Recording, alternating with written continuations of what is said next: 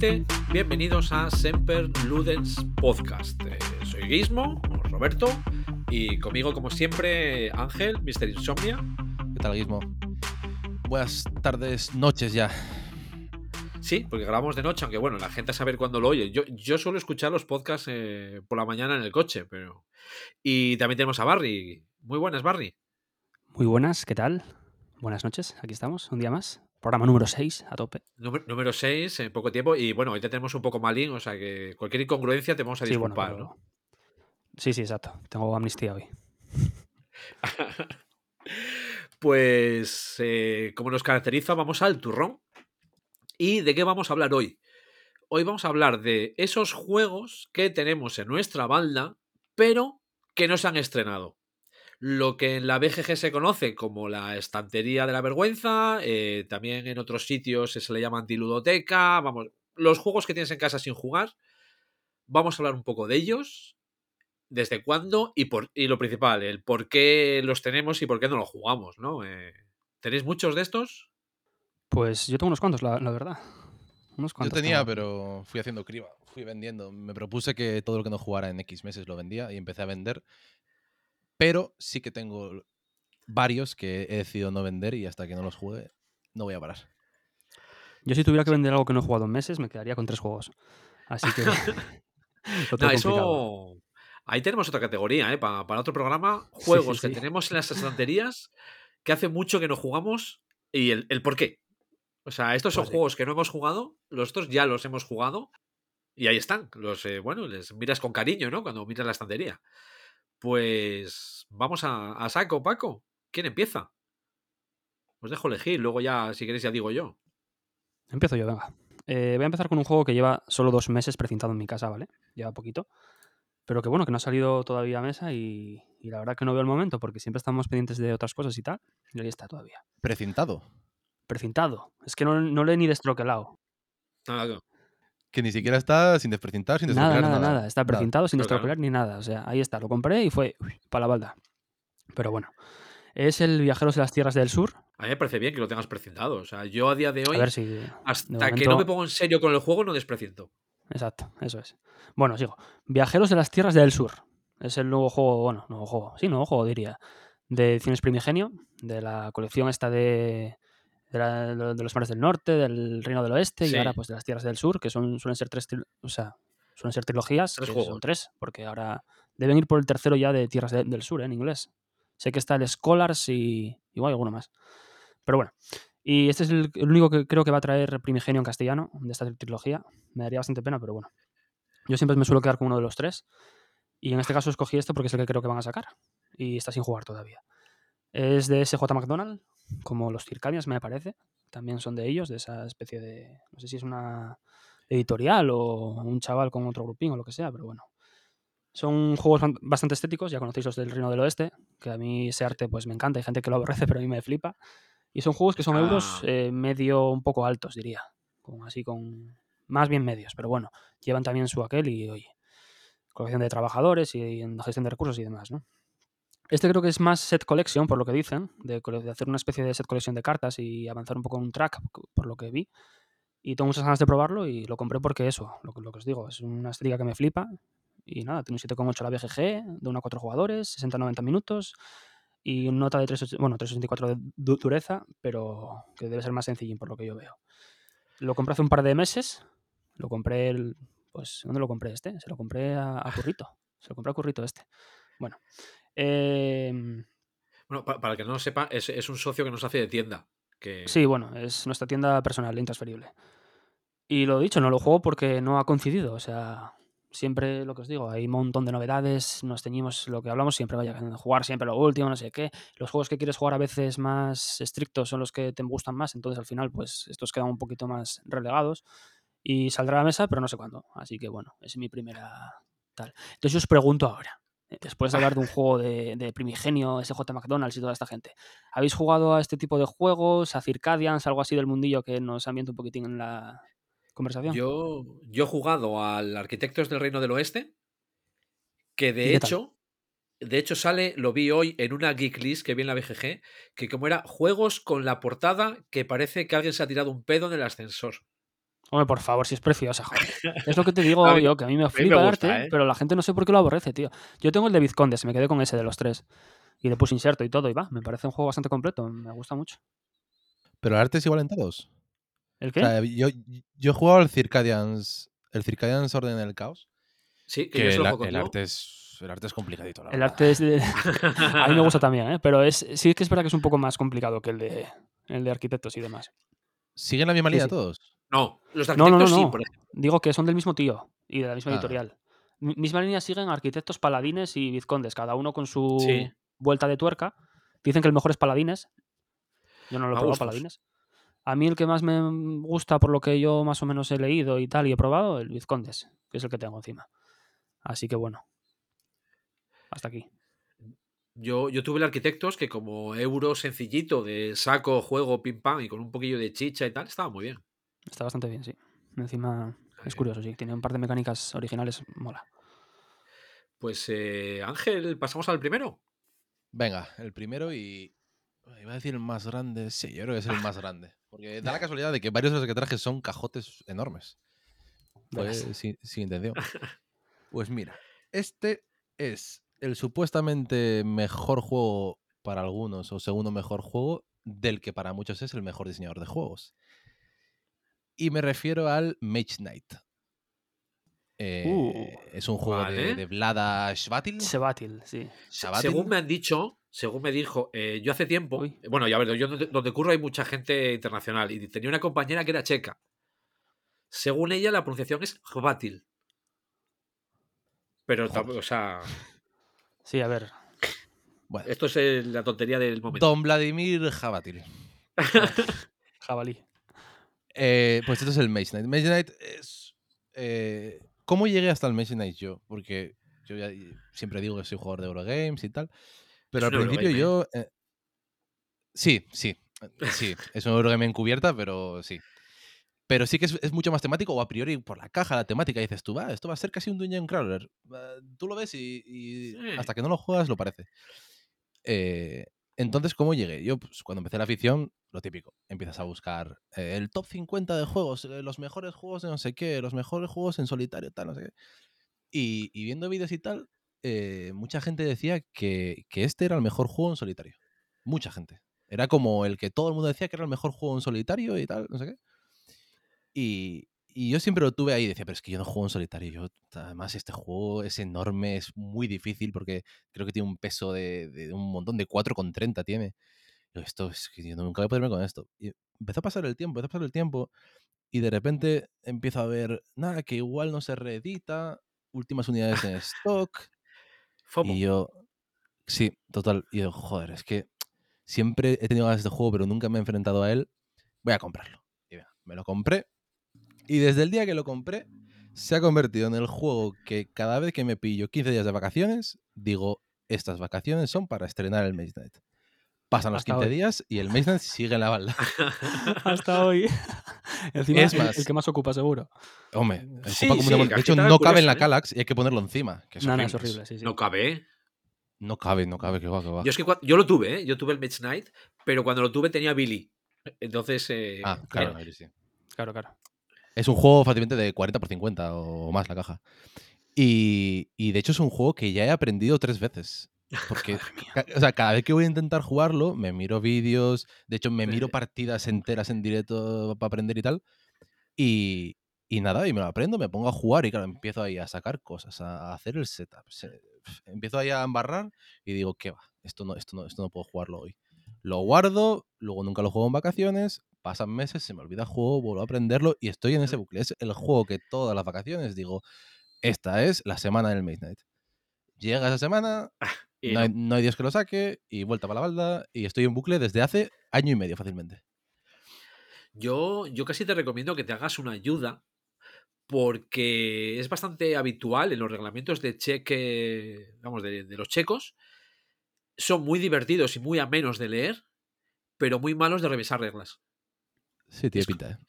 Es, es como lo contrario de GMT. O sea, yo, yo el Mechanic lo tuve y lo vendí porque me cansé de jugar el escenario introductorio. Que no avanzabas de ahí, ¿no? Lo, lo avanzaba ahí, porque siempre que lo íbamos a jugar, eh, venga, un Mage Knight. Ah, yo no lo he jugado nunca. Mierda. Ah, no sé qué. Venga, mierda. Y al final de cuentas eran varias partidas y el juego está muy bien, pero algo tenía que salir de casa y el elegido fue el Maze Knight, o sea que... Claro. Sí. Bueno, para quien no sepa de qué va el Maze Knight, yo puedo decir lo que he visto en vídeo porque jugarlo no lo he jugado. y que ya Gizmo nos cuente, nos cuente un poco de que lo jugó. Eh, es un poco así. A priori, lo que decía, parece un Dungeon Crawler por el tema de que son como escenarios, que Sí. tiene una temática en la que tú eres un mago guerrero, que te enfrentas a otros magos, a, otros, a otras fortalezas, a cosas. Y es así como con los setas de diferentes tipos de terreno. Tú tienes tu, tu mazo de, de armas, de hechizos, y vas. También tiene un punto de deck building. Y acaba siendo, o yo, por lo que me parece, eh, un poco un puzzle. Tipo, entre comillas, casi como el Gloomhaven, en el sentido de que el Gloomhaven también tiene ese aire- temático, pero acaba siendo el cuadrar eh, el daño que vas a hacer, el movimiento que vas a hacer para que sea lo más óptimo, porque como no lo optimices, no te va a dar ni de coña para poder llegar a todo o para poder matar a todos. Y acaba siendo un poco Eurogame en ese sentido de que tienes que optimizar, calcular y tal, y pierde un poco el tema eh, narrativo temático, creo. Yo por lo que he visto, no sé si No, eso no, es verdad. Perfectamente explicado. A ver, también te digo, ¿eh? ese tema de narrativo eh, muchas veces también lo hacen los jugadores. Yo he tenido sí. partidas al Scout narrativas. Al Scout. Claro, la, la narrativa emergente famosa. ¿no? Pero tiene un poco de aventurilla, así como exploración también, ¿no? ¿O no? Sí, sí, pero al final de cuentas es que acaba siendo lo que dijo, lo que acaba de decir Ángel. Ya, que es un poco más estratégico. Más. Sí, a ver, es es que lo jugué juego una sola vez. divertido, ¿eh? Lo jugué, bueno, una vez. ni- No llegó ni a considerarse juego, porque fue el mítico escenario que haces de primeras, aprendes un poquito, haces todo mal. Sí. Y no nos entramos muy bien. Sé que, bueno, eh, también es mucho de pegarse con enemigos todo el rato, ¿no? Y Sí, gestionar un poco los digamos, combates. Por lo que ahí vi, es ¿eh? Por lo un poco de azar también. También sé que hay un poco, hay un modo cooperativo, ¿no? Sí, Eh, yo es que de aquella no jugaba cooperativos. Igual es un escenario, creo. Un escenario que creo que es meramente cooperativo. Entonces Pero yo, bueno, yo de eso no puedo te puedo hablar porque no sé yo tampoco. Y aún así dicen O que es un juegazo, ¿eh? Sí, sí, no, ahí no coincido en que Blada sea el mejor, pero yo creo que desde que hizo el código secreto ha visto los, los dinerillos y ha dicho, venga, vamos a explotar el, el cuento. ¿Es el Pero de sí, Underwater sí. Cities? El No, es este. ese. No, ese es Suji. Ah, es verdad. Es el otro. También es Vladimir. Es sí, el, sí. del, el del Dungeon Joder, no puedo Pets, decir la ¿puede rima. ser? Sí, Dungeon Pets, Dungeon Lords, el Codenames, el, el Through the Ages. Hostia. No, no, no, no, no, te estás confundiendo ahí, Ángel. No. El, el. No, sí, no, el que se está confundiendo soy yo, que ya estoy gaga. O sea, ya estoy, como le digo a mi hijo, ¿no? Ya estoy cucú. sí, sí. Si yo estaba diciendo nombres de, su, de Suji, o sea, no, no. Sí. Estabais ahí hablando de, de otra cosa. Bueno, nada. Sí, Bueno, totalmente. Este, el supuesto mejor juego en solitario que hay, 30 en la BGG, eh, 30, el cuidado. pepino tremendo tal, y que estoy en bucle de vacaciones con él. Algún día caerá, hombre. día. Eh, me voy a pillar 15 días el mes que viene a ver si... a ver si de esta. ha- Hacemos un especial si hace falta. Sí, sí. Venga, voy, voy yo con el primero. Sí. ¿Ves? Antes de entrar con el primero, voy a decir. eh, bueno, yo tengo, digamos, tengo unos cuantos, lo que sé que hay algunos que acaban de entrar. No tengo tantos juegos sin estrenar para la colección que tengo. Y dentro de los que llevan más tiempo conmigo, esta, por decirlo de alguna manera, es mi estrella. ¿Vale? Es decir, a ver, eh, se sabe que yo busco juegos que sean rarunos, que me aporten algo diferente. De los que traigo hoy, este es el único que podríamos llamar raruno. Eh, soy aficionado al biatlón. Me encanta el biatlón.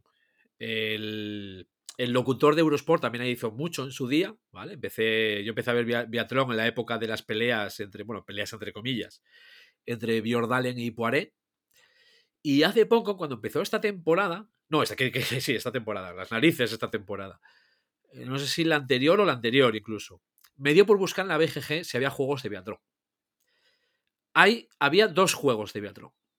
Uno es eh, un play and play, que no me acuerdo ahora mismo del nombre. El otro es del que voy a hablar, que se llama el Crystal Globe. Eh, Crystal Globe es el premio que se le da al vencedor de la temporada de biatlón. Este juego lleva conmigo desde el 2022, principios 2022, más o menos. ¿vale? Los dos añitos ya los lleva conmigo.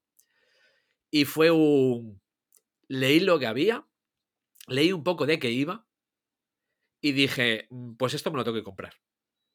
O sea, y caí, bueno, me compré el juego y me compré una expansión que hay con dos circuitos, que son el circuito de Oberhof y el de Le Grand Bornard, en Alemania y en Francia. he traducido el reglamento, porque el reglamento está solo en francés. Es un juego que permite hasta 12 jugadores y que por lo que he leído del reglamento y lo que he leído en la BGG, refleja muy bien lo que es el biatlón.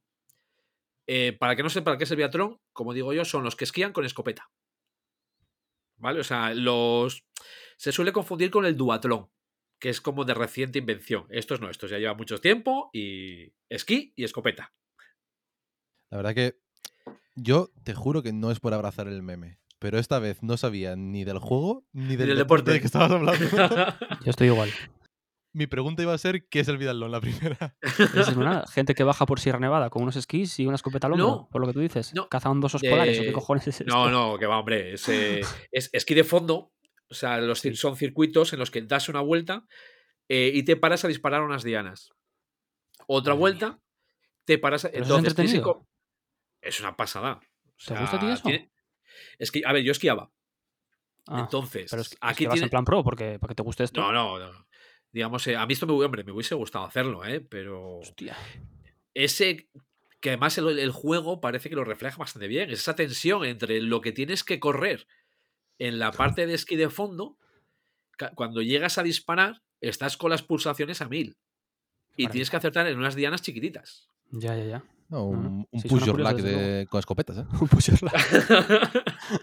es el por royal de los, de los juegos de esquí. Joder. Yo por lo que, a ver, por lo que le he leído y por lo que he visto, digamos, o sea, que sí lo refleja muy bien, eh, tienes formas de, de parar eh, un poco antes de llegar a la zona de tiro, eh, puedes decidir cuánto vas a tardar en disparar, si más, si menos, los disparos van con dados, dependiendo qué biatleta lleves, porque el juego, ya digo, permite hasta 12 para hacer por equipos. Cada equipo podría tener tres biatletas y, te- y hay el que esquía muy rápido pero no dispara bien, el que lo hace todo medio y el que dispara bien pero no esquía rápido. Y este, pues es, es un juego que dije, pues mira, lo tengo que tener. ¿Cuándo lo jugaré? No lo sé, la verdad. O sea, yo creo que ya casi no hago ni intentos de sacarlo. Lo miro en la ludoteca y digo, pues ahí está, precioso. Bueno, de esos juegos que te presta tener por tenerlos y que luego más adelante algún día pues se alinearán los astros y jugarás. Sí, sí, yo tengo juegos así también. ¿eh? Yo creo que podríamos hacer el premio Guismo de la temporada al, al juego más raro del que hablemos. De, de momento este va en cabeza, ¿eh? Este va en cabeza. No, no. sí, porque no entendimos yo- ni el juego ni la explicación. O sea, eso ya Yo- es para un- mí este es, es- ahora mismo es el premio Guismo de la temporada 1. Sí, sí, sí. Yo, yo se lo daría, ¿eh? Viendo mi colección, así de claro te lo digo, ¿vale? Viendo mi colección, se lo daría a este. Yo, por lo que te conozco, te veo capaz de superarlo, la verdad. No, no, no te creas, ¿eh? Yo pongo la mano en el fuego y no me quemo. De que lo supera seguro, oye. y ya te, ya te digo que he traducido hasta las reglas, que estaban solo en francés.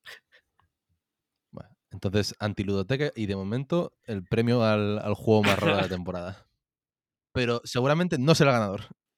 Voy a, voy a esforzarme, voy a esforzarme. eh, Barry, vamos con el segundo. Vamos allá. Pues nada, sigo con un juego que es bastante menos conocido que el anterior. Que es, bueno, de hecho, Que el no anterior tuyo. edición O que el anterior mío. Que el anterior mío, evidentemente. El tuyo anterior ya sabemos que gana todo, ¿vale? Pero bueno. De hecho, en el premio Gizmo raro de temporada habría que hacer un premio para juegos raros entre los tres y luego un premio para los juegos raros entre solo Gizmo. Porque. ¿Sabes lo que te digo, no? Una categoría aparte, sí. Me lo, oye, Bueno, mira, La Champions. me, me lo voy a anotar. Me lo, Ah, no, me lo voy a sí, anotar sí, que que eso está bien. cuando hagamos el premio de. El, el programa de lo- el programa con los premios, como tenemos. Vamos a hacer esas categorías raras. Este me lo anoto para que no se nos olvide. Perfecto.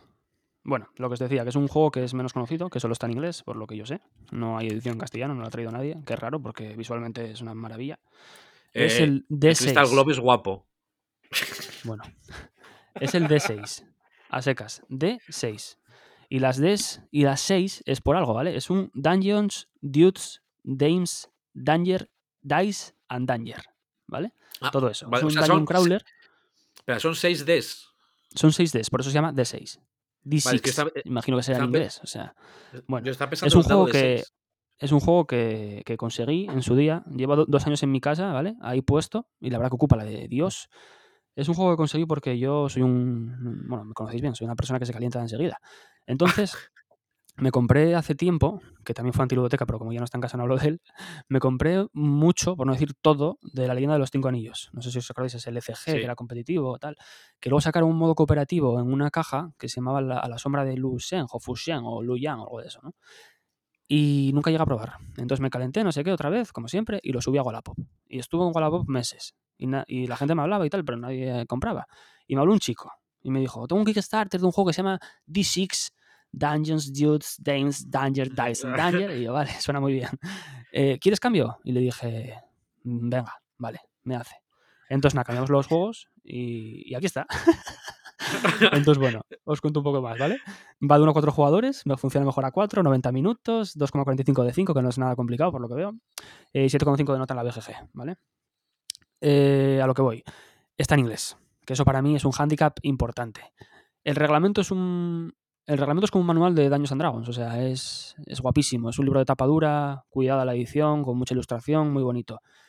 Tengo ganas de encalomárselo a alguien, así que si estáis a favor de que os encalome este reglamento, os lo paso bajo manga, ¿vale? Eh, pinta muy bien, encima Eh, viene con una expansión que es de un hombre lobo, no sé cómo se llama ahora mismo porque no lo tengo aquí, pero bueno. Y eso, no sé si lo conocéis, creo que no. ¿Y qué os parece? Pero, No, no. O sea, bueno, eso es yo, mi mira, segundo antiludotecar. Me, me- me la anoto ya para eh, juego raro de Para echar un vistacín, ¿no? Y yo si queréis os dejo el manual, ¿eh? Yo encantado de la vida. Yo, Ya si lo tienes en PDF, Vale, sí, te lo busco y te lo paso, sí, sí. Igual lo ya está en castellano en PDF. Tengo que echar un vistacín. bueno, eso, eso no tengo problemas. Perfecto.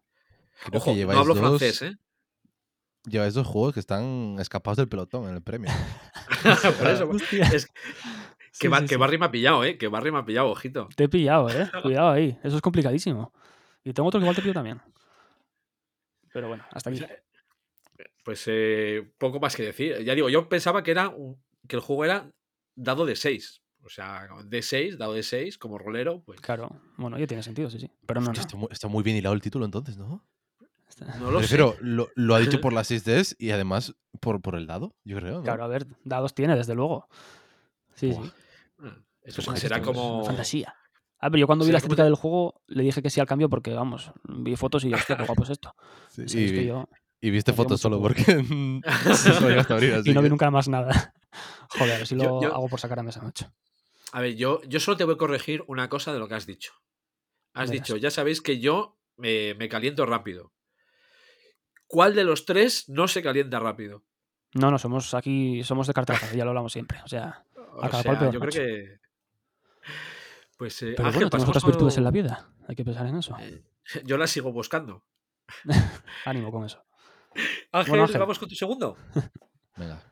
Yo, como baluarte de lo mainstream, visto lo visto en el podcast, voy a sacar dos que realmente me duelen el alma. Van en pack, porque va a abrir un tema de debate. Yo, como Eurogamer, tengo algunos autores fetiche. No sé si la gente se ha dado cuenta por las 20 veces que lo menciono en cada programa, pero el señor Luciani, primo de Midiotucci, eh, es uno de mis amores.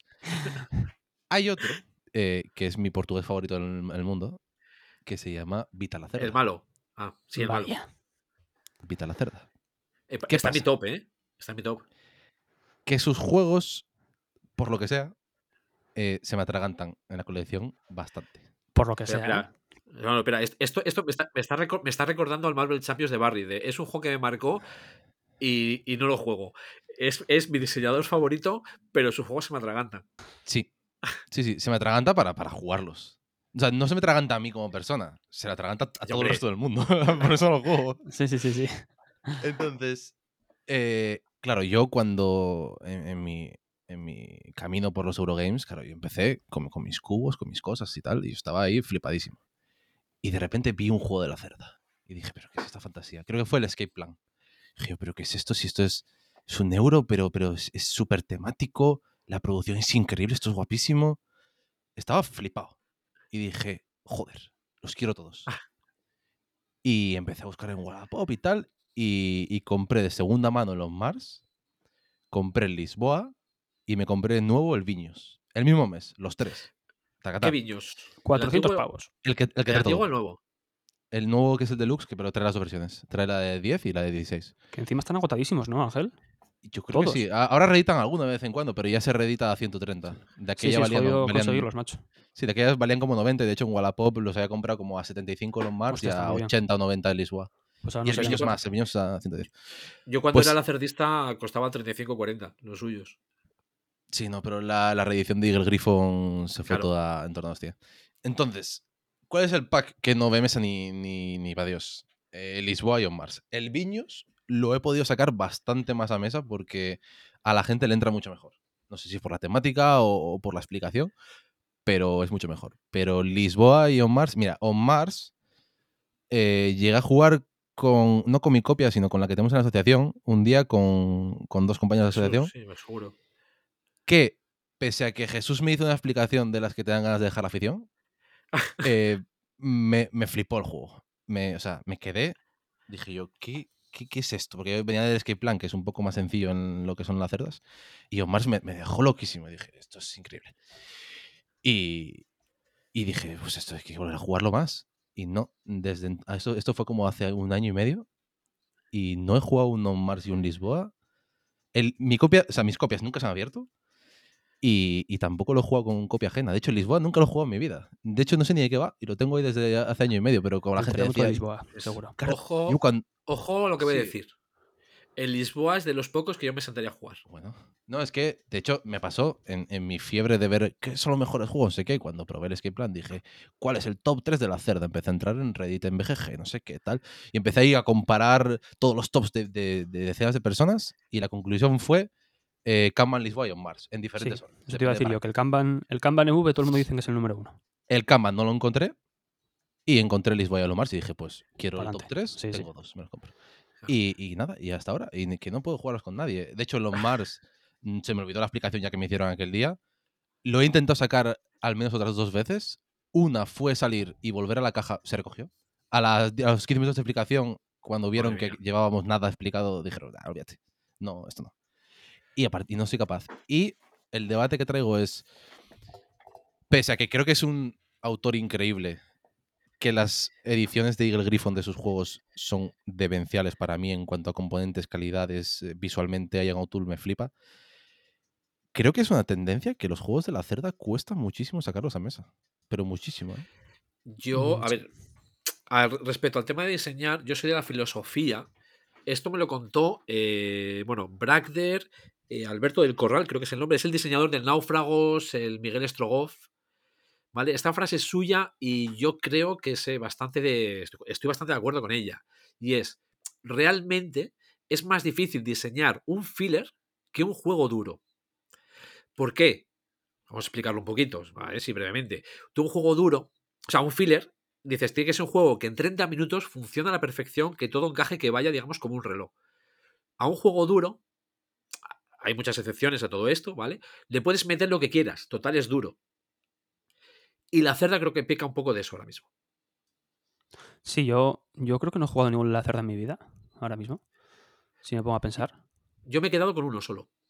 Yo creo que no he jugado ninguno en la vida. CO2 Y sí que es verdad que son juegos que nunca veo que salgan muy a menudo a mesa. ¿eh? es que es. Me gustaría o- jugarlos, pero lo que os digo, que no suele ser algo muy habitual. Yo me he ido Mi alejando, ¿eh? De, de él.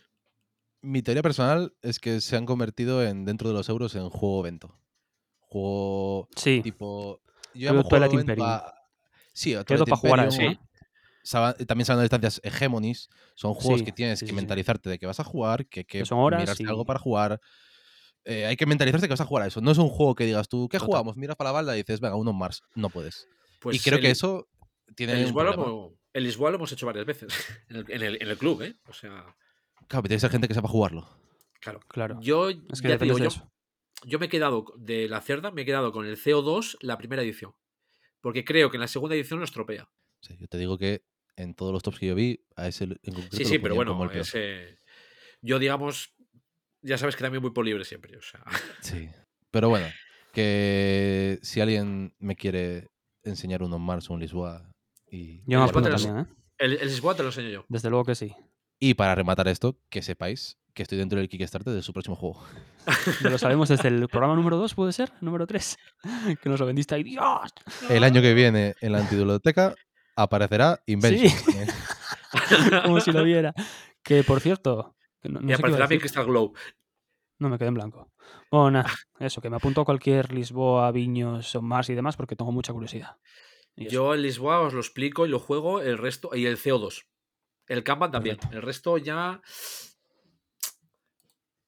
Pues eh, voy con mi segundo. Dale. Eh, vale, aquí ya como decía, los tres que traigo son conocidos. ¿Vale?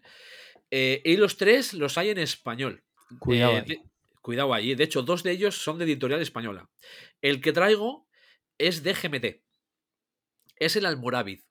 El- Las primeras bellota que fui, estaba Volco con la presentación del Almorávid. ¿Vale? O sea, el Almorávid es el segundo en la, en la familia esta que ha hecho de Levian Campaign.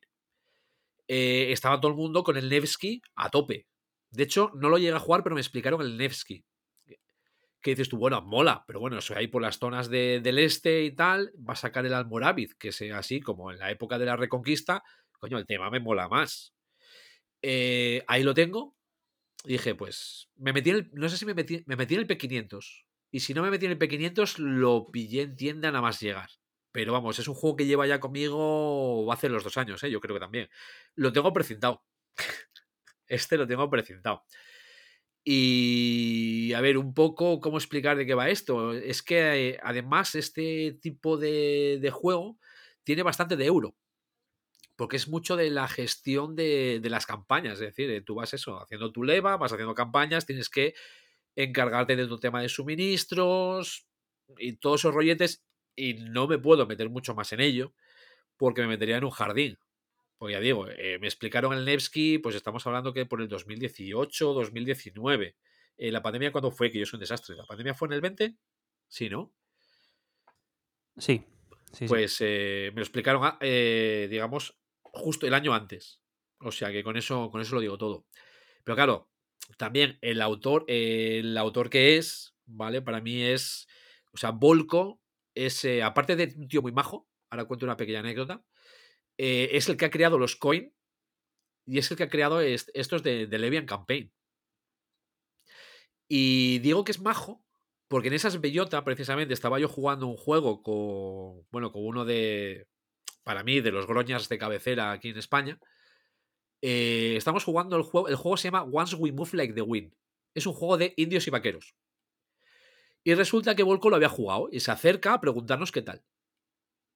Como que había cosas que, no, que le fallaban, que no sé, tal. Y cuando acabamos la partida, ese juego nos hizo clic, porque bueno, tiene sus cositas. Y estuvo un rato hablando ahí de, estrategias con Volko. Entonces, eh, aparte de ser un grandísimo tío, es un diseñador. Claro, ya estamos hablando a nivel de Wargames, ¿vale? Pero es un diseñador que, que lo peta. O sea, y que me parece, me parece grandioso lo, lo que hace. Aparte, pues eh, hoy en día, mm, el tema de jugar en Wargames más de uno contra uno, pues eh, por X o por Y, pues lo tengo más complicado, ¿no? Entonces, no me he puesto ni con las reglas, lo tengo ahí presentado. Este, Bueno. el año que viene, aparecerá con mi Crystal Glow, con el D6 de Barry y con el, y con el Lacerda de, de Ángel. Seguirán Antílope Caballa en el 24, 25. Ese es mi segundo, el Almorávid. Pues nada. Yo, aunque no lo creas, también tengo una anécdota con, con Volco. No ¿Sí? sé cómo llegué a tenerla, pero la tengo. Uy, Que fue que en mi, en mi entrada a, a los Wargames probé el Verdun Steel Inferno, 1916, Primera Guerra Mundial. sí, Y, y tuiteé y tal, en plan, una foto de la partida, "Uf, estoy, fa- estoy fastidiado, los franceses están, están muy débiles, no sé qué, tal. Como siempre un poco de lloriqueo en Twitter, típico. sí.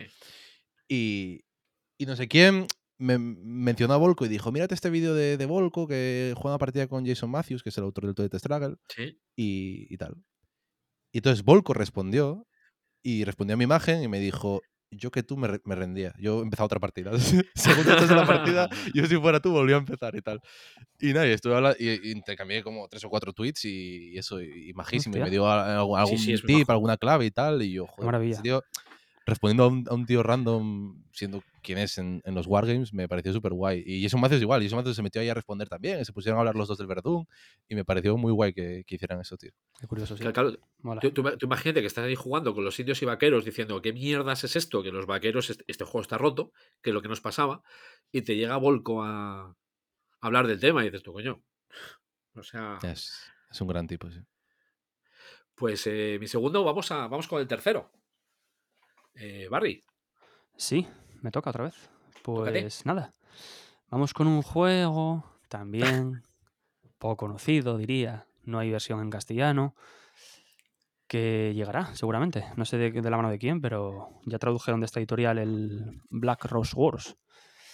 Se llama uy, ese, Cine ese Tempore. Ah, no, vale. No, no, pero ese fue el que tradujeron, pero ahora hablo del Cine Tempore, que es un juego de 2018 que lleva más o menos un añito en casa, que es un juego de campaña cooperativo, futurista, así de mechas y tal, de- de- debe ser en plan de capítulos, así de, de batallas y tal. Me puse a leer el manual una vez y la densidad mm, me dejó un poco turbio, así que lo dejé. Y lo encalomé hace poco a un amigo, que de hecho hablé con él el otro día y le pregunté para cuando lo jugábamos.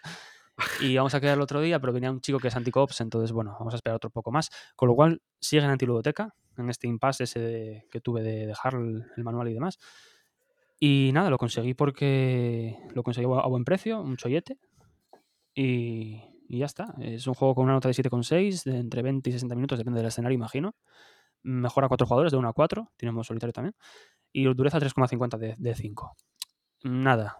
tengo ganas de jugarlo, ese sí, ¿eh? porque encima me vi algún vídeo y tal, entendí poca cosa, porque los, los vídeos que hay son muy pocos, porque es un juego, lo que os digo, poco conocido y tal. Y, y bueno, me llama la atención, pero hasta hoy no hay manera. ¿Lo conocéis? Me, me quiere sonar un pelín el nombre, pero solo un pelín, Cine ¿eh? Tampoco me. Ya, ya. Es de la editorial esta que se llama Ludus Magnus Studio, que también tienen el, el Divide Impera, el Black Rose Wars, Sí, que es muy conocido. Sí. El, ¿cómo se llama? El Archaeologist puede ser, o el que es un poco más familiar. No, perdón. Dungeonology. Dungeonology. Es- Ese sí que está en castellano también. Lo tradujeron. Y, y ya está. O sea, tengo algún juego más. Sale ahora el Runar, que os saldría en plan por Instagram, así, rollo publi. Runar, No pre-order now. ¿no? Y eso. Pero es que es una editorial que sí- es italiana. Eso sí, lo sé fijo. Y es poco conocida. Pero bueno. Ojo con. eh, yo, digamos, eh, una cosa que discrepo de la escuela italiana, que es que para mí la escuela italiana no es eh, Luciane, eh, Tassini, Paolo Mori y todos estos, sino para mí la escuela italiana es eh, las ganas de meter eventos locos en los juegos. Pero Ya sé- escucha, que esto no es de escuela italiana, ¿eh? Es una editorial italiana, pero no sé si es escuela bueno. italiana, eh, portuguesa o neozelandesa. No tengo ni idea. O sea, yo, yo ya te digo, yo sigo bastante a Aleph Studios. No sé si es Aleph Games Studios o algo así. Y esos son Sí, sé cuál, me- sé cuál dices. Pues tengo dos juegos de esa editorial. Eh, uno, no lo tengo. Y han sido capaces, que es el eh, 1883, o sea, han sido capaces de meter eventos a un 18XX. ¿Vale? O sea, Bueno, al final le das Eh, variabilidad. Hay mucha gente que es anti-eventos, sí, pero bueno. eh, dependiendo del tipo de juego. O sea, dependiendo del tipo de juego. A mí me El- gustan, ¿eh? Le dan cosillas. Yo, por ejemplo, la Belle Époque, que es de estos, que es de, digamos, eh, justo el periodo antes de que empezase la Primera Guerra Mundial, tiene eventos que pueden ser un... No sé, no llegan a ser locos, pero casi. Entonces, yo yo para probar, pa- pa probar ese cuando quieras. Muy bien. Eh, Ángel, Yo estaba pensando que, claro, como antiludoteca podía meter la mitad de lo que tengo de Marvel Champions. Pero igual mejor hablo de un solo juego. Me apunto. Porque yo Madre creo que, que todos los mutantes irían para la antiludoteca. Pero bueno. Totalmente, sí, sí. Pero Yo, yo tengo- yo Era ahí tengo- tendría el, el Vampire Rivals. Que tengo pila de clanes sin jugar. Sí, al final, los LCGs o TCGs o lo que sea. TCGs o son todo, así, sí. Pero voy a hablar de otro juego. Voy a hablar del Fireteam Zero. Uy, ese, me ese no es el Lo cooperativo. conozco, lo conozco. No, no es el Fireteam cooperativo, Zero- pero me suena. Sí, es, es Es coop, es cooperativo. eh, de hecho, es otra historia de esto, víctima del hype, víctima de cuando no estás en la afición, cuando no escuchas podcasts, cuando no investigas tú por tu cuenta y empiezas a ver tops de gente, opiniones de gente. Y yo empecé a ver que había un juego de estos legendarios tipo Stadium Emerald y estos juegos que se han quedado un poco como medio míticos en la leyenda de los juegos de mesa, que era el Gears of War. Que era un juego que la gente decía que era la bomba, Uf, pero era inconseguible. Solo había copias en. Wallapop, 200, 300 euros, y todo el mundo empezaba a decir, pero el Fireteam Zero es como el Gears of War, pero conseguible y más barato. Y eso se me quedó en la cabeza. Y es que, joder, pa- parece que lo hago apuesta, pero todas las historias son iguales. Y de repente estaba yo ahí bicheando por mis webs de confianza y vi Fireteam Zero a mitad de precio. De 90 a, cua- a 45 euros. Se complica. Entro y me ponen rojo. Últimas unidades en stock. Vamos. Y, y yo pensé, ¿no por dos. dinero? ¿No por de- dinero? Somos débiles. Espera, espera, dije- que luego a la historia mía en el siguiente. dije, tengo en solitario el Maze Knight en la santería. Pues me compro otro solitario, hombre. y me lo miedo. compré. Llegaba a casa, otra cajo, otro cajote enorme, miniaturas un poco feas, de decirlo. No feas porque estén mal hechas, sino porque son todas bicho feo horrible tras bicho feo horrible tras Bizarradas, bicho feo horrible. Al menos Y- vendrán montadas, ¿no? Sí, sí, sí. Eso, eso. Si no, nunca, ya- nunca, nu- nu- nunca compré un juego sin montar. Y, y nada, bueno, el juego consiste en mm, tipo Gears of War, eh, soldados que desaparecen de repente en la Segunda Guerra Mundial, creo que es, en un batallón americano, porque deciden que, tienen, que son los, mejores y tienen que ponerlos a pelear contra amenazas supernaturales en todo el mundo. Entonces el juego va de escenarios en los que esos soldados, que son pues, su tío del rifle, su lanzallamas, su no sé qué, eh, pelean contra bichos sobrenaturales porque son los únicos que conocen que existen y tienen que evitar que se propaguen y maten a la humanidad. Y nunca lo he jugado. Y según llegó, pues lleva a la venta un montón y ahí está la venta. Porque no, claro, encima es un juego que, que es enorme, no tengo cajas para enviar eso, entonces solo lo vendo en persona y en persona, ¿quién va a querer eso? ¿sabes? Bueno, habrá gente que lo quiera, ¿eh?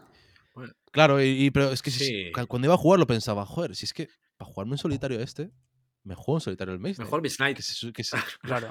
y, Te y pillas. claro, y es en Un plan- periodo los- vacacional de 15 días.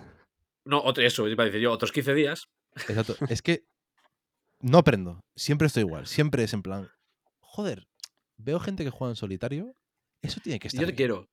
Hombre. Sí, yo, ¿qué juego está bien? Ah, me compro este para jugar en solitario. Pues para jugar en solitario significa para meterlo en la balda y no sacarlo nunca. Y no aprendo, y, y no paro.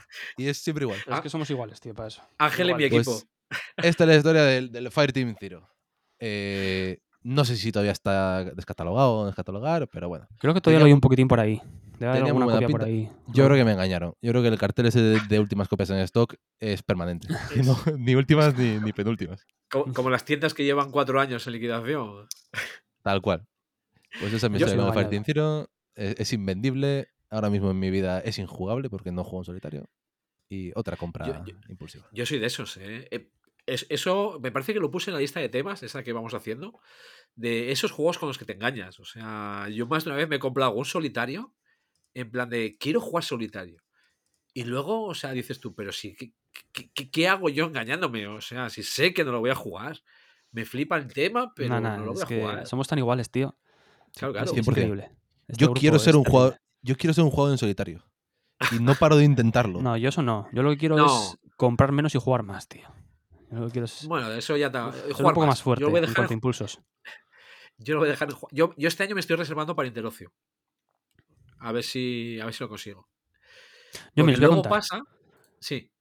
Dale, dale. El Cruz Spire, que hablemos del otro día, que por culpa de. Bueno, por, por culpa del puñetero juego en sí y por culpa de Gizmo, por el Guards of Atlantis 2, yo quiero un MOBA que me llene, pues me puse a ver MOBAs y entré en Wallapop, que es la cuna de la perdición de cualquier persona como nosotros. Entonces encontré Sky Tier y. ¿Cuál es el otro? Eh, Super Fantasy ¿El Brawl o algo así? ¿no? El Skater Sky escuché algo Tier. por el club. Sky Tier y Super Fantasy Brawl. Y Sky Tier me puse a mirar y la, edición castellana es una puta mierda. Es la caja básica con no sé qué y luego como 4.000 expansiones. Y dije, joder, pues de pillar la Sky Tier, eh, me pillo la edición en inglés, la de la Kickstarter Edition, que te viene con 20 héroes, Todo. y pa'lante. Y eso he hecho. Así que ya te puedes sentir un poco mejor, Ángel. No te preocupes. No, no. Y luego dije, venga, si me pillo Sky Tier, vendo el Cruz Spire. Pero es que ahí sigue el puto Cruz Spire, tío, porque no probé todavía el modo cooperativo y es que somos horribles, tío. Y nada, hasta aquí. No, no, si yo lo que voy a añadir a lo de Ángel es lo de, no, cuando tal, eh, escuchas, se te dejas llevar por el hype. Yo no me suelo, no me suelo dejar llevar por ningún hype. O sea, de hecho ya, ya sabéis que huyo, ¿no? De, de lo mainstream. Pero es que yo me genero mi propio hype. O sea, que, que no te salva nada. O sea, yo veo Nada, un nada. juego, veo un juego, biatlón. Me encanta el biatlón. Ya está, ya tengo el hype. Ya, ya necesito el juego. que nadie habla de él. ¿Qué más da? Yo lo necesito.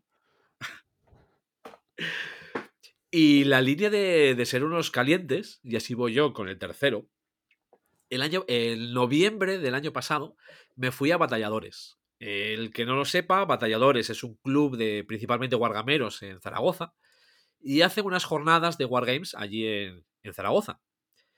Una de mis especialidades es ir a jornadas de wargameros para engañarles con juegos que piensen que son wargames.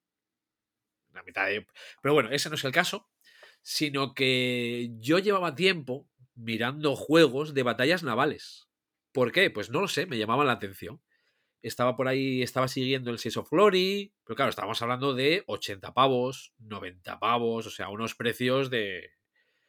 Vamos, un poco carillos, pues cuando la parte racional se imponía y decía, pero ¿qué coño haces si tú esto no lo vas a jugar?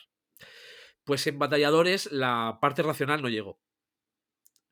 Eh, en es el juego es Navíos en línea, en concreto sobre la batalla de Trafalgar, que eh, es de eh, Trafalgar Editions. Y es el- un juego de batallas navales, ¿vale? Eh, digamos, pero bueno, con barquitos a vela, que, de esos que molan. Eh, bueno, digo yo que molarán porque las reglas ni las he leído. El juego lo abrí para ver cómo estaban las miniaturas de los barcos, para ver lo que tenía que hacer para montarlos. Eh, todavía no lo he abierto. O sea, o sea, lo he abierto por eso, pero ahí está. Y algún día, pues algún día, pues yo creo que me pondré con ellos. O sea, cualquier día de estos vais a ver en el, en el chat de- del club, en plan, oye, ¿alguien quiere echarse una batalla de barquitos navales? Porque además, como vale para más de dos jugadores, pues, oye, a ver si cuela, ¿no? Y ya te digo, estoy viendo fotos. Yo, si, lo, si lo pintas, guay, y lo metes dentro de un jarro de cristal. me, La me saldría más. ¿Cómo se llama el juego? Porque es que lo, lo dijiste, pero. Navíos en línea. Espera. ¿en línea o de línea? De, de línea, nav- navíos de línea, perdón. Navíos pero de yo- línea. Yo creo que me saldría más barato comprar directamente el barco en la botella. ¿El Trafalgar o el Abulkir? El Trafalgar. El Trafalgar. Digo, es que los estoy viendo y, Y me no, recuerda si- mucho a, a estos barcos en botellas. si- Hostia, pero lo apunta muy bien, ¿eh? no, no, si el juego tiene una pintaza espectacular. Y estas cosas me molan. mucho. Y además, eh, a ver, yo, claro, he sacado dos Wargames y ojo que el tercero también, eh, o sea, el siguiente también va a ser otro. El tema de Wargames, a mí me gustan los que se llaman What If. O sea, es decir, eh, a mí que simule, no. Yo quiero que me dé saborcillo de la batalla o de la época que estoy jugando, pero luego que pueda pasar cualquier cosa. Es decir, eh, si por poner una burrada, si en, en la batalla de Trafalgar, pues eh, llega un barco, yo qué sé, de Marsella y los peta a todos, y digo, "Ah, es que eso no pasó en la realidad. Me da igual, lo ha petado. No que digamos que, pues, eh, vale, Alemania en la Segunda Guerra Mundial perdió en en el 45, si consigues que pierda eh, a finales del 45 ganas más puntos. Bueno, a mí dame la chichilla, o sea, dame el, el toquecito y tengo ahí alguno en esa, en esa línea. O sea, este se ha unido. Yo creo que este se ha unido a otro que entra dentro de las rarunadas, que se llama Winged Victory, que es de Dogfight de la Primera Guerra Mundial. O sea que. Entonces, pasé por el stand de Trafalgar que tienen en el hotel. Me dije, uy, qué ofertita más baja. Uy, qué jueguito de barcos. ¿Y qué hago yo aquí que no hago gasto de dinero? Pues eh, navios de línea. Pues muy bien. Eh, procedemos al también- siguiente. Me toca, ¿no? Tócate. Pues nada, último de la antiludoteca de hoy. Hablamos de un juego del, del primo de alemán de Gizmo, que es Rainer Nifia. Es un juego que me compré, es del 2014, ¿vale? Es un juego que me compré por Wallapop hace tiempo, hace yo creo que más o menos un año, del que se habla mucho a menudo, que es un juego que es muy bueno uno contra uno y tal, es el Blue Moon Legends. No sé si os suena. Yo juego al Blue Moon. Pues este debe ser el mismo, ¿no? Blue Moon Legends. Eh, Bueno. eh, pero ya para cuatro. Mm, ya. Este es contra- uno contra uno, creo. Ahora, me, Claro, me igual- pillas, porque igual- como lo tengo sin jugar ver, todavía. es, ni- es Nicia, eh, no me extraña que se reimplemente, ¿vale? Igual es que es una implementación del Blue Moon eh, de enfrentamiento directo, puede ser. Bueno, tiene un 7,3 en la. BGG, media horita, y pesa 2,28. Lo que os digo, lo compré por eso, porque se hablaba mucho de él, decían que era un buen juego de enfrentamiento de uno contra uno y tal, y a mí, a mí siem- siempre me gusta tener algo de uno contra uno así que esté bien, aunque son juegos que juego muy poco, porque es un número complicado y a mi chica pues no le gusta mucho el mundillo. Así que cuando coincide, yo qué sé, de que quedas algún día y viene alguien mucho antes y puedes jugar con ese alguien, o quedas especialmente con una persona para un uno contra uno, que también es complicado porque solemos en un grupín, pues va, me, lo compré por eso. Pero eso es un juego que un año y todavía no ha salido a mesa, macho. Y quiero hacerlo, ¿eh? Pero el motor principal creo que son cartas, por lo que he visto. Sí, sí, y tiene algunas figuritas sí. un poco, algo un poco feuca, de dragones, así como de colores y tal. Eh, no sé muy bien nada más, pero eso, me llama la, la atención. Y seguirá aquí hasta que lo juegue. Vamos, eso 100%. es una espinita. Y podría decir lo mismo del Netrunner, que también lo compré en la caja básica con un par de mazos hechos y, sí. y tampoco ha salido a mesa. Pero bueno, saldrán, saldrán. Pues el Netrunner, yo creo que en el club no tienes problema, ¿eh? Yo creo que hay algún jugador. Lo sé, lo sé, lo que pasa es que tampoco ha coincidido, macho. Entonces, bueno, algún Ya, día saldrá, claro, pero... esa es otra. Y, Claro. y con todos eh, y con todos los que somos. El, yo, a ver, de Inicia, de Inicia, digamos, solo voy a decir que hizo buenos juegos. Sus juegos funcionan de maravilla. Pero la fama de que se repite la tiene otro. Inicia se repite más que las morcillas. O sea. eh, Si empiezas, empiezas, exploradores. eh, exploradores de tablero. Exploradores de viaje. Espera, que ahora sacamos el Keltis. Ahora sacamos el Keltis de tablero. Ahora sacamos el Keltis de viaje. Sí, sí, sí. Espera, que ahora vamos a sacar un exploradores para cuatro. O sea que. Tú lo comparas mucho, lo hemos hablado alguna vez, con Bruno Cazala, ¿no? Que son así todo tipo No, de no, que, va, que va, por favor. A ver, ¿No? un respeto, un, res- un respeto por Nicia. Ah, un respeto por Renicia. O sea, que pones peor a a Brunito Cazala. Pues a mí me gusta mucho Brunito Cazala, tío. Tiene algún Es juego bastante curioso. me lo dijo una vez alguien en un, en un grupo de Telegram y digamos que Bruno Catala realmente no es eh, autor, sino que él, él firma. Vale, o es que eso, que- eso es lo que no sabemos también. Yo te digo que sus juegos me esas- suelen gustar, ¿eh? Son es mi teoría de la conspiración con, con Inicia, ¿eh? Yo, cuando leí que tenía 800 juegos publicados a su nombre. Nada, nada, es que es de locos, tío. Y al final la gente lo conoce por tres títulos, ¿eh? Los antiguos, los antiguos.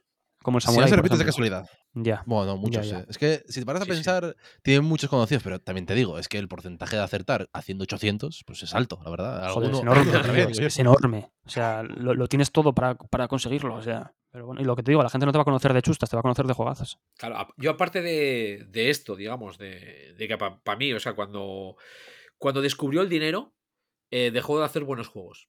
Y se dedicó a hacer juegos que funcionaban. Eh, eh, estamos hablando año 2008, ¿vale? Ese, creo que fue el año que, que bajé yo a Córdoba. No, no bajé, no bajé ese año. Eh, bajaron eh, Nicia, o sea, vinieron Nicia y vinieron Kramer, ¿vale? Kramer con K. Y cuando estás viviendo la afición, estás entrando sobre todo y estás con esa ilusión, ves a Kramer, el abuelete, el, el primer autor que se ha dedicado única y exclusivamente a diseñar juegos. ¿Cómo vive la afición? Y luego ves a Nicia, que en vez de pupilas tiene dos billetes de dólares.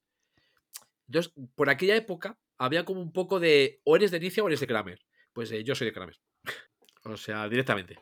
Pero sí reconozco que sus juegos funcionan muy bien y tiene, tiene juegazos, pero los de antes. O sea, el Amun Re, por ejemplo, es una maravilla. El Samurai está muy bien. El Tigres y Éufrates. O sea, tiene juegos que. ¿Qué tal? Pues sí. Yo, si queréis, remato con mi último. Vale. Sí, sí. que, como, como decía, es otro en la línea de, en la línea de Wargames. Y en este caso es eh, de Do It Games. ¿vale? Es una editorial que me, a mí me gusta mucho. Aparte, me cae muy bien. Aparte de ser Wargames, tiene unos parties que son muy divertidos, como el Lapsus. Como el Lapsus. Sí, me acuerdo. me como el. Lapsus. Y en este caso, la cosa fue: eh, yo me hice con el Downfall of Empires, que es eh, este de, de la Primera Guerra Mundial, pero antes de que lo sacase Do It Games. Eh, se hizo una tirada a través de la BSK, de estas, digamos, eh, a nivel privado. Creo que, creo que no llegó ni a 500 copias, una cosa. No, lo que va. Creo que fueron muchas menos. Pero bueno. Y dimos mucho el coñazo con el juego. A mí el juego, la verdad es que me flipa, ¿vale? O sea, el juego me flipa. Eh, dimos mucho el coñazo. A raíz de ese coñazo que dimos, eh, Do It decidió publicarlo.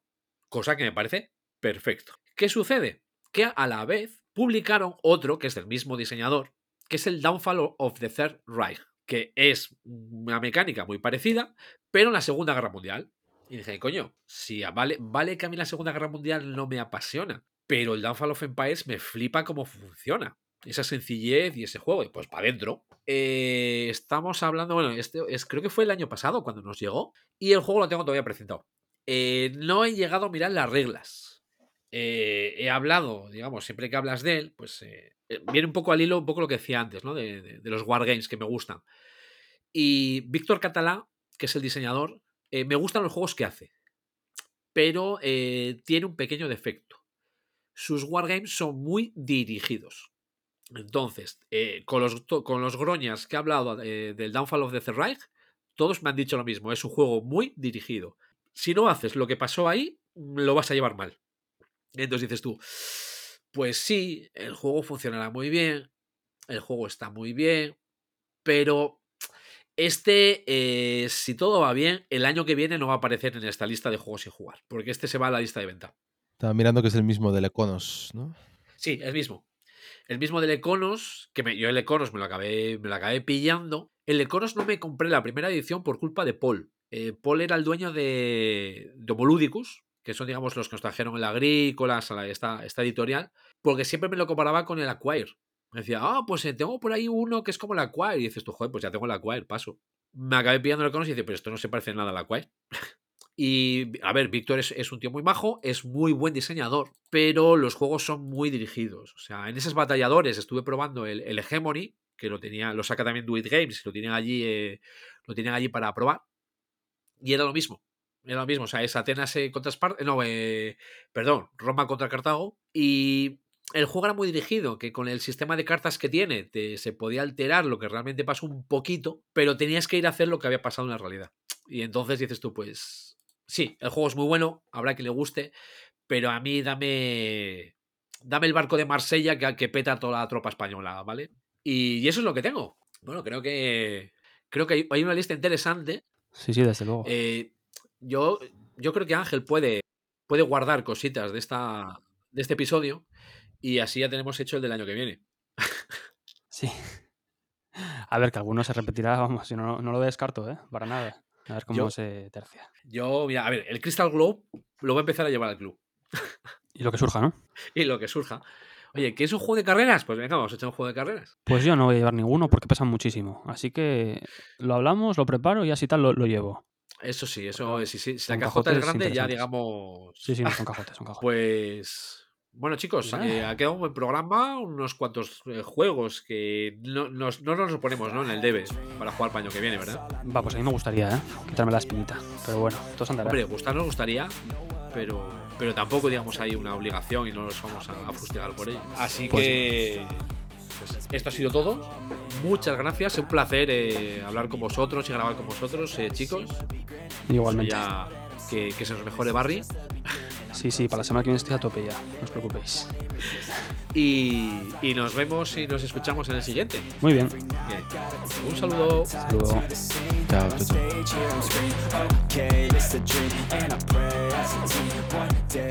chao.